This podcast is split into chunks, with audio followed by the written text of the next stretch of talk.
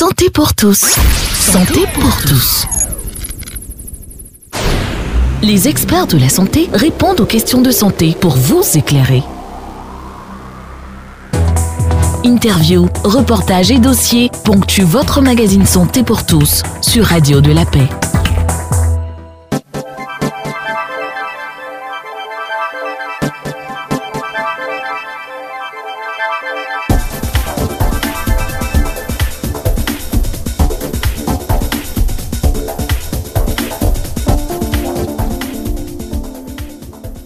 L'évolution naturelle générale et la physiopathologie de l'infection pédiatrique à VIH sont similaires à celles de l'adulte. Cependant, le mot d'infection, la présentation clinique et les traitements sont différents. L'écart entre le diagnostic et la prise en charge des enfants vivant avec le VIH dans notre pays est important. L'enfant infecté par le VIH a également des problèmes d'intégration sociale particuliers. Dans ce magazine de santé, il sera question avec le chef de service soins et traitement du programme national de lutte contre le sida d'aborder le mode d'infection de la maladie, parler de la prise en charge, faire la présentation clinique et les différents traitements, parler également de l'intégration sociale de l'enfant infecté. Madame, Monsieur, bonjour et bienvenue dans Santé pour tous sur Radio de la Paix.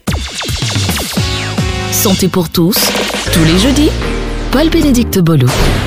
Hello docteur parle des maladies qui touchent les enfants de A à Z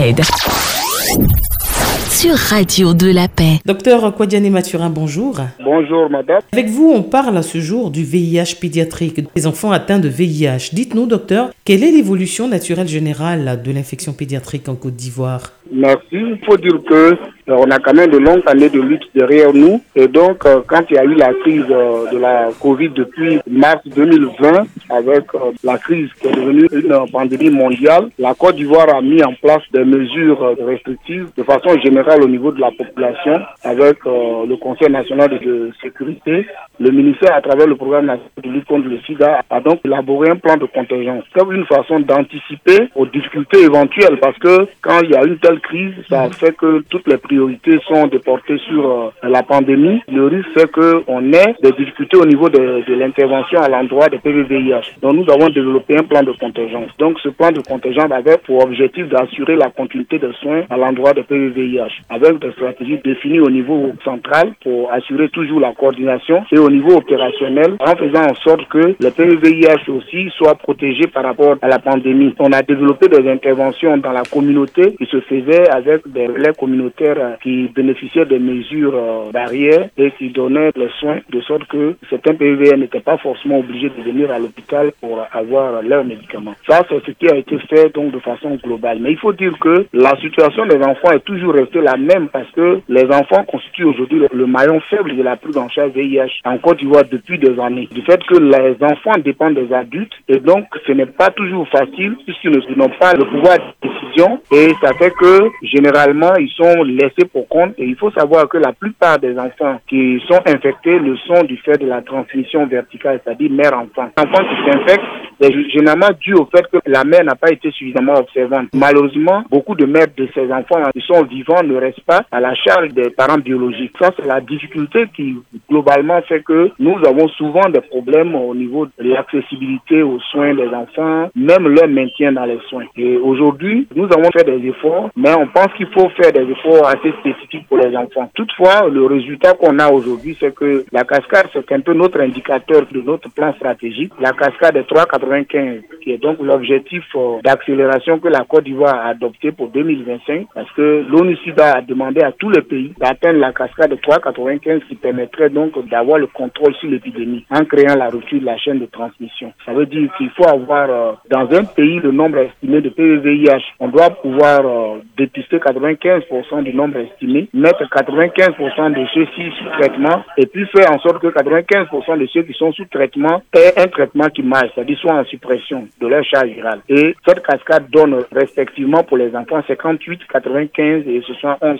Ça veut dire que dans le nombre estimé global de PVVIH en Côte d'Ivoire qui est de 379 845, 18 000 enfants. Et parmi ces 18 000 enfants, seulement 58 ont eu connaissance de leur statut. c'est-à-dire ont été dépistés. 95% bénéficient du traitement. Donc au niveau du traitement, on, on a atteint les 95%. Donc ça veut dire que si on arrivait à capter les enfants attendus, ils auraient eu accès au traitement. Malheureusement, notre difficulté, c'est comment on capte les enfants attendus. Et dans les 95% des enfants qui sont sous traitement, seulement ce sont 11% ont un traitement qui marche, c'est-à-dire qu'on soit en suppression. Mhm. Parce qu'au niveau de la suppression aussi, il faut prendre le traitement de façon correcte aux doses appropriées pour avoir un traitement qui marche. Ça aussi, c'est difficile chez les enfants. Voilà un peu la situation de la prise en charge pédiatrique en Côte d'Ivoire. Est-ce qu'il existe une opération ou un programme de vulnérabilité euh, dans les programmes de prise en charge des enfants atteints du VIH, surtout ceux orphelins, affectés et infectés? Oui, en fait, il y a déjà le programme national de prise en charge des orphelins rendus vulnérables, qui est le PNOEV, qui adresse la question des orphelins de façon globale. Nous travaillons en coordination plus ou moins avec ce programme-là pour adresser la question spécifique des enfants VIH.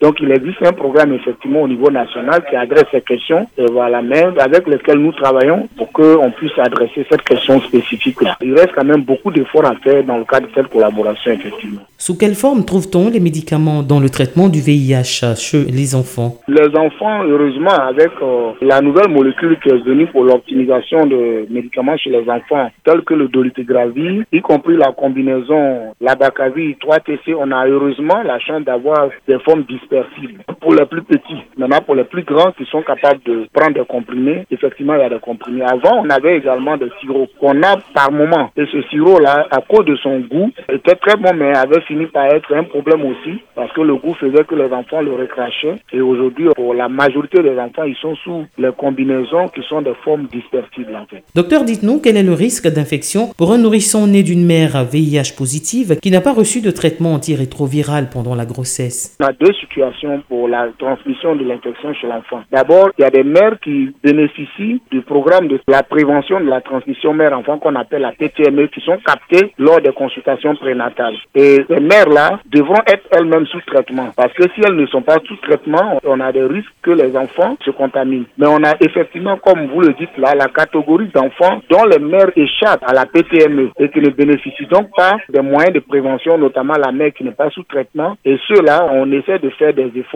pour les rattraper parfois au port d'entrée de pédiatrie ou lors des consultations en hospitalisation et autres. Donc le risque est effectivement majoré à un peu plus même de 30% quand la mère ne prend pas du tout de médicaments de transmission du virus à l'enfant. Ça peut se faire pendant la grossesse, ça peut se faire au cours de l'accouchement comme se fait au cours de l'allaitement. Parlez-nous, docteur, de la situation des femmes qui euh, s'infectent pendant la grossesse. Comment cela se présente? Pendant la grossesse, il faut dire que dans le couple, le rapport continue. La grossesse n'est pas forcément synonyme d'arrêter d'avoir les rapports dans le couple. Ce qui est préconisé, c'est que quand on a le statut de la femme, il serait mieux d'avoir aussi le statut de l'homme. C'est pour ça que nous faisons des efforts pour le partage de statut, de sorte que on sache le niveau de risque d'une mère qui est négative et qui est effectivement dans un foyer qui risque de continuer d'avoir des rapports sexuels. Malheureusement, on n'a pas encore un bon indicateur par rapport au dépistage de conjoints de femmes enceintes, ce qui fait que certaines femmes continuent de se contaminer au cours de la grossesse quand bien même elles soient rentrées dans le programme de prévention de la transmission mère-enfant. VIH et allaitement maternel, que savoir? Existe-t-il un risque de transmission de la maladie? Oui, effectivement. Le problème, c'est que nous sommes en santé publique, donc il y a la question bénéfice-risque. Et donc, ce qui est fait à ce niveau, c'est qu'on conseille aujourd'hui l'allaitement maternel. Mais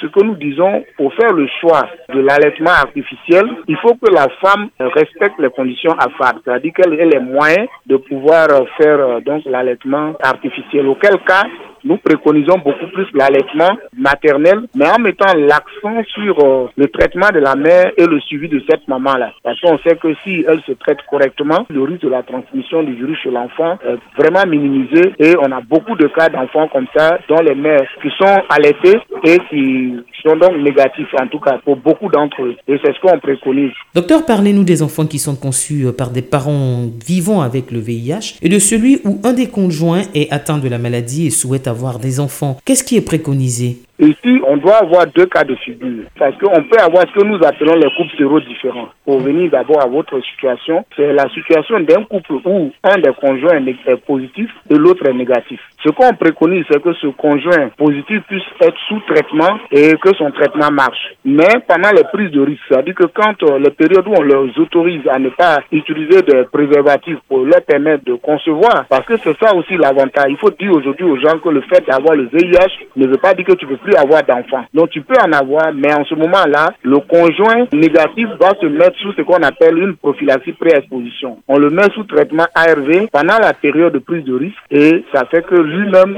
ne se contamine pas et vous pouvez avoir des rapports non protégés et avoir des enfants. Des enfants qui sont négatifs et sains vis-à-vis du VIH. Maintenant, on a la situation où les deux parents sont positifs. Si les deux prennent correctement le traitement, ils peuvent avoir également des enfants qui sont sains sans problème. Chez les enfants, justement, comment se fait le diagnostic d'infection par le VIH et avec quoi Les enfants, ce que nous faisons, on le fait dès la sixième semaine selon les directives nationales qu'on appelle le dépistage précoce. Euh, constitué à faire ce qu'on appelle euh, la PCR des enfants. Et il y a tout un algorithme par rapport euh, à la PCR parce qu'il y a les PCR précoces qui sont faits dans les deux premiers mois et il y a des PCR de rattrapage qui peuvent se faire à tout moment dans les opportunités de rattrapage. C'est-à-dire ceux qui ont échappé, on peut les rattraper au cours de la vaccination, on peut les rattraper même si l'enfant vient apaiser, si le malnutri et qu'on sort. Donc on peut faire également son dé. On a mis en place des stratégies parce que on a quelques soucis aussi hein, au niveau du convoyage des échantillons. Ces examens sont faits sur les grandes plateformes. On en a un peu plus de 20 en Côte d'Ivoire, mais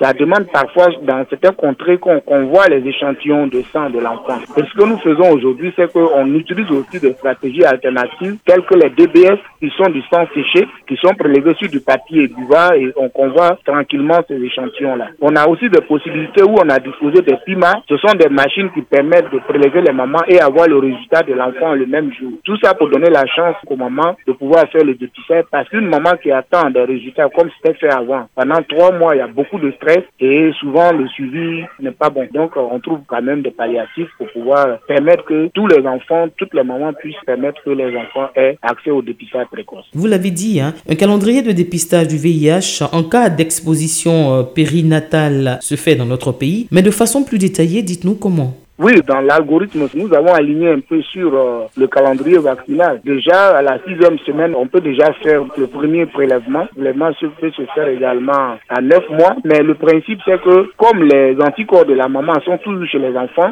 il faut faire ce qu'on appelle euh, le dépistage pour le statut définitif à 18 mois pour être sûr que l'enfant est indemne du VIH. Il y a effectivement un algorithme, un calendrier clair décrit ce qu'on appelle l'algorithme du dépistage précoce chez l'enfant. Comment est vu un enfant infectés par le VIH dans le milieu scolaire et surtout euh, résidentiel? Le souci aujourd'hui, c'est que c'est une situation en réflexion parce que la question de la stigmatisation est un problème. Pour l'expérience, hein, il faut le pays où la prévalence, comme chez nous, est relativement, nous sommes aujourd'hui à 1,94 de prévalence, relativement euh, basse. Généralement, la stigmatisation est encore élevée. Donc, il faut être prudent dans les milieux scolaires pour ne pas que l'enfant soit victime de stigmatisation, de rejet et tout ça. On est encore un peu prudent à ce niveau par rapport à ça, mais nous développons vraiment des stratégies pour que l'enfant bénéficie, mais vraiment en milieu hospitalier. Et puis il y a des stratégies aussi avancées avec les communautaires pour faire le rattrapage et ramener certains enfants qui sont passés entre les mailles au niveau de l'hôpital. Mais on est vraiment prudent dans le milieu scolaire pour éviter justement que les enfants soient victimes de, stigmatisation. Mais c'est des pistes qu'on est en train d'explorer. Il faut éventuellement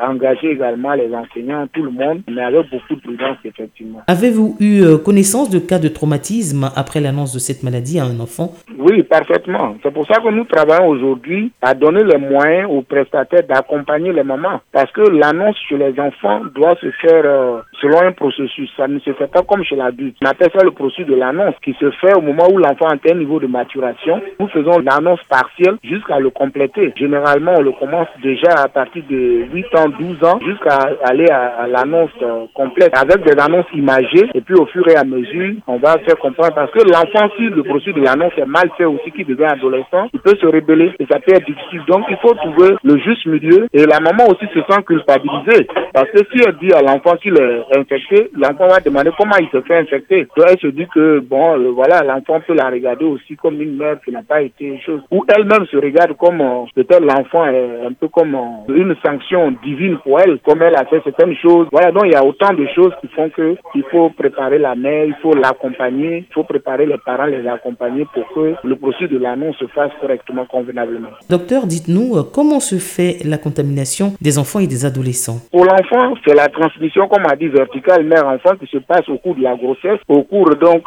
de l'accouchement ou au cours de l'allaitement. Mais les, les grands enfants aujourd'hui avec lesquels on a plus de problèmes, les adolescents, qui sont en train de générer le plus grand nombre de nouvelles infections, environ plus de 40%, ceux-là sont infectés avec euh, des rapports sexuels qu'ils ont de façon précoce parce qu'ils font beaucoup d'IST, donc on sait que leur infection est due généralement au rapport précoce. Existe-t-il un programme au niveau de l'école ivoirienne en général pour sensibiliser nos enfants euh, sur la question? Nous sommes dans le processus d'adapter les informations au niveau de manière scolaire. Sinon, on a déjà des discussions avec l'éducation nationale, mais on sait que la démence conduit un certain nombre de choses. On travaille aussi avec le programme de santé scolaire et universitaire qui est en collaboration avec tous ceux-là parce que les images qui sont aujourd'hui dans les manières scolaires ne sont pas adaptées à la réalité de l'évolution de, la maladie aujourd'hui dans notre contexte. Donc, euh, on travaille effectivement à tout cela et nous allons revisiter les messages qui sont dans les manuels scolaires qui sont pas suffisants parce que les études nous montrent que les adolescents sont pas bien informés parce qu'ils vont sur Facebook et tout, mais pour d'autres choses que les bonnes informations sur le VIH généralement. Nous sommes à la fin de cet entretien, docteur. Que retenir? Déjà, vous dire merci donc pour l'opportunité. Je le dis au nom du directeur coordinateur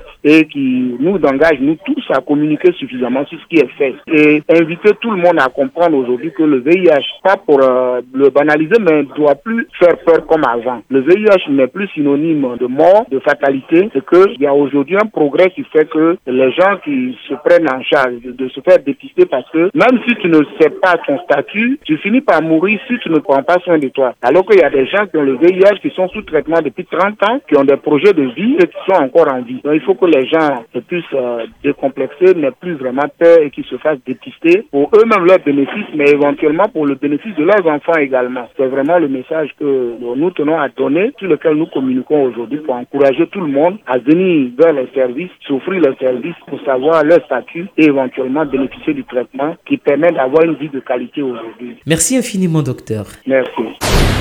Hello Docteur parle des maladies qui touchent les enfants de A à Z.